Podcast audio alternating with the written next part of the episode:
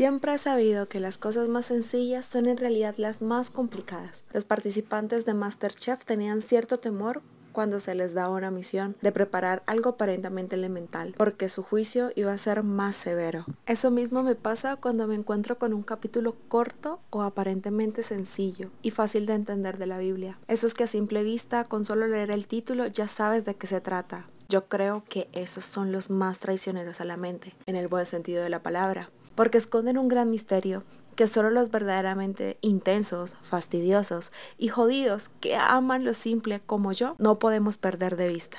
Estoy a punto de terminar mi estudio de Isaías y ha sido tremendo. Justo hoy me topé con uno de esos capítulos que te comentaba. Hoy ha sido un día habitual, no habitual. De esos en los que inicias tal cual tu rutina diaria, pero con el paso de las horas todo se va al caño. También era día de descanso de mi mamá. Así que te podrás imaginar. Me levanté a eso de las 4 de la mañana, pasé mis primeras horas de la madrugada con Dios, me dediqué a entrenar, limpié la casa y ahí se perdió toda la rutina del día, pues dediqué mi atención a ella, a mi mamá.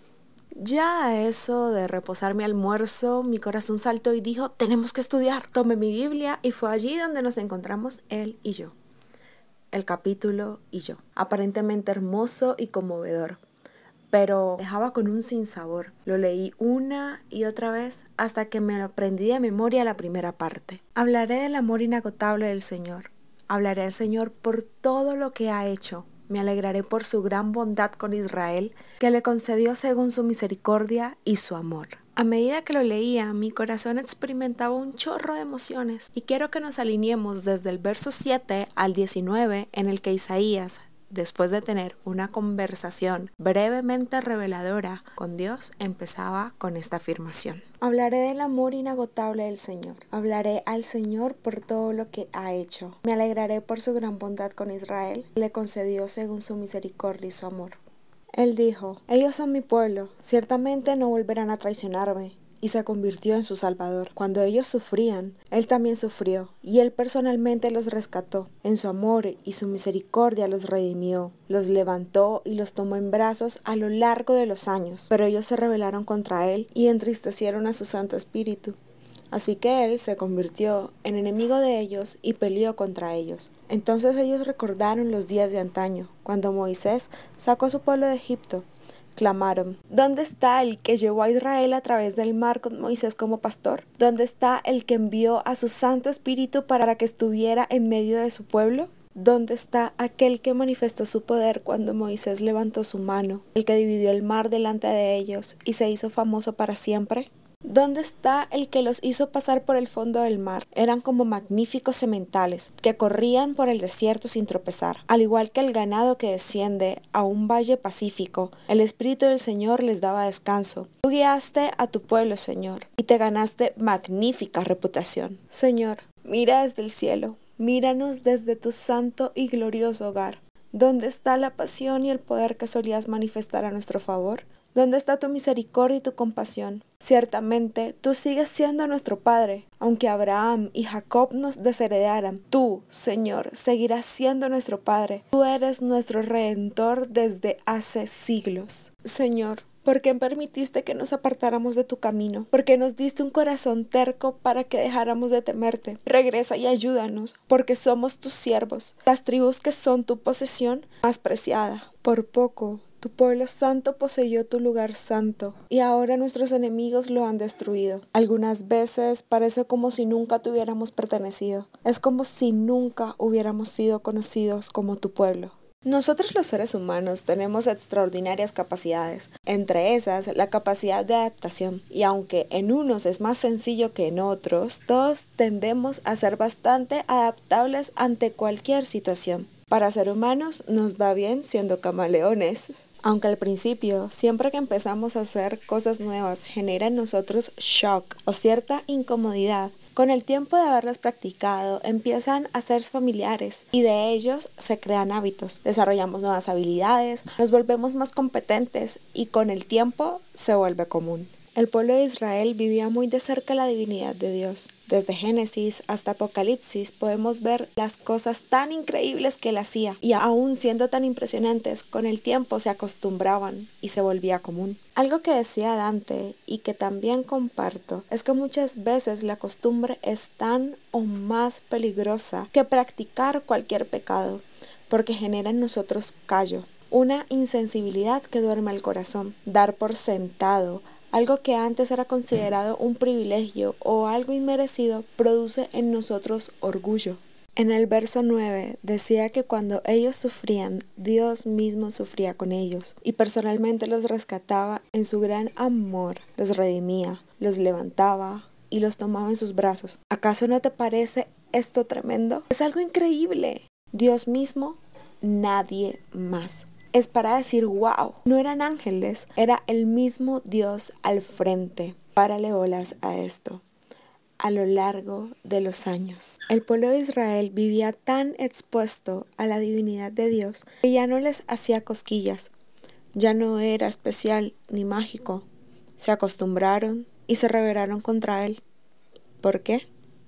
Porque se volvió común. Nos es fácil acostumbrarnos. Cada hecho que vivimos genera cierto grado de emoción que con el tiempo se da por sentado. Tienes tu primer empleo, los primeros meses vas con entusiasmo y te preocupas por hacer todo perfecto, pero con el tiempo se vuelve común. Cuando recibes tu primer sueldo estás muy agradecido, pero también se vuelve común y ya no lo esperas con el mismo agradecimiento, pues das por sentado que así debe ser y hasta te tomas el papel de que te pertenece. Al principio siempre es una dicha, pero con el tiempo se vuelve común. No me canso de decir que Dios ha hecho cosas increíbles durante esta cuarentena, que ya casi va al cuadrado, a decir verdad.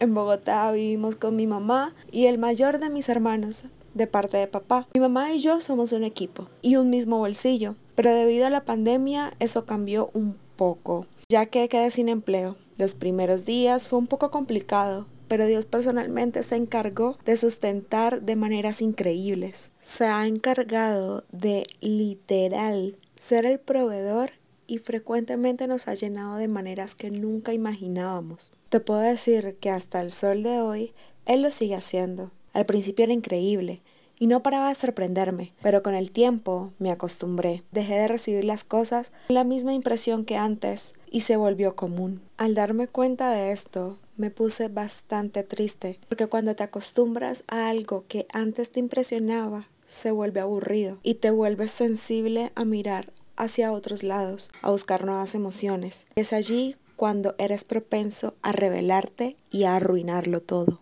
Creo que las acciones guiadas por las emociones no son más que acciones estúpidas y egoístas, que te ciegan ante lo afortunado que eres y la abundancia que posees por andar mirando fijamente una cosa tan insignificante que te termina llenando de amargura. El pueblo de Israel se rebeló contra Dios, se llenaron de orgullo y su corazón se llenó de arrogancia. Olvidaron que lo que habían recibido era gracias al amor y la misericordia de Dios, y no por sus propios méritos. Es triste que en los momentos en los que en realidad lo perdemos todo es cuando vemos mucho más claro lo felices que éramos, cuando empezamos a recordar con nostalgia que sí estábamos bien. Y es en esos momentos donde esta frase que dice, todo pasado fue mejor, toma su lugar. Quizá estés pasando por algo parecido, en el que dices en tu interior, no es justo, o te preguntes por qué a ti, o como en mi caso, pienses que quizás si hubieras hecho las cosas de otra manera, hubiera sido diferente o recapacitado aún más temprano de cuando lo hiciste. Quizá le estés echando la culpa a Dios del porqué de la situación que enfrentas, preguntándote, ¿dónde está Dios? ¿Qué carajos? El pueblo de Israel cayó a causa de su orgullo y allá abajo su amnesia desapareció. Todos los buenos momentos del pasado volvieron a tener valor, pero vestidos de silicio, de tormento. Lo triste es que la caída a causa del orgullo te hace sensible a la caída, pero no a la razón de ella llevándote a creer que el culpable fue otro, poniéndonos a reclamar, a justificarnos y a exigir derechos, el pueblo de Israel empezó a preguntarse, ¿dónde estaba Dios? El mismo que había hecho cosas increíbles en el pasado con una sensación de abandono.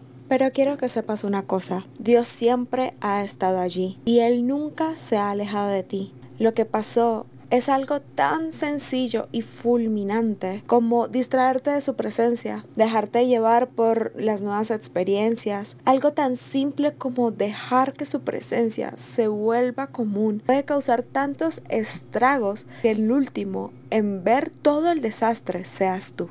Dios no es un Dios de eventos, Él es más que eso. Él es un Dios de relación, de intimidad. Es un Dios del que se puede experimentar su gloria a través de cosas asombrosas, pero también de cosas tan, pero tan simples como que te encuentres un chicle en tu cartera o 50 pesos para completar el pasaje del bus. Su gloria y su reputación siguen siendo la misma y no se ciñe a escalas y niveles porque siempre va a ser la misma. Por eso no te acostumbres nunca, no te acostumbres a su presencia y tampoco te acostumbres a su ausencia. Algo que amo del pueblo de Israel y que admiro mucho de los hijos rebeldes en general es que a diferencia de los que se preocupan mucho por hacer el bien, que no está mal, al contrario, es magnífico. Su metida de pata, por más bárbara que sea, no les quita el título de hijos. Lo vemos en la parábola del hijo pródigo. Dos hermanos, uno bueno y uno malo. El malo sabía que era hijo, por eso volvió a casa, pero el bueno no, y por eso se molestó cuando su hermano regresó. Creo que si el bueno hubiera sido el que fuera salido, no hubiera vuelto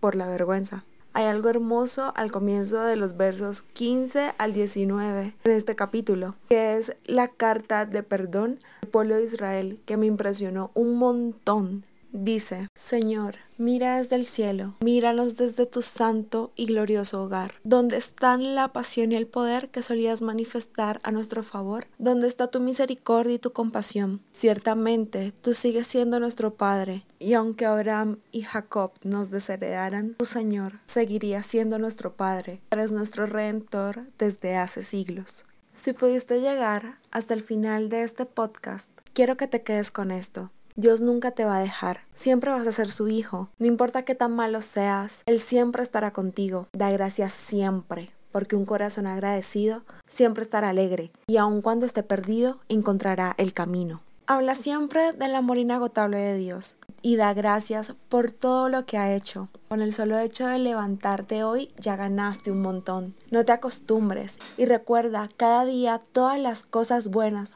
por más viejas que sean, porque cuando empiezas a dar gracias por todo, por más simple que sea, tu vida cambia por completo. Todo lo ordinario se vuelve extraordinario y todos esos caprichos estúpidos desvanecen y la paz de Dios en ti permanece. Recuerda que siempre puedes volver a casa.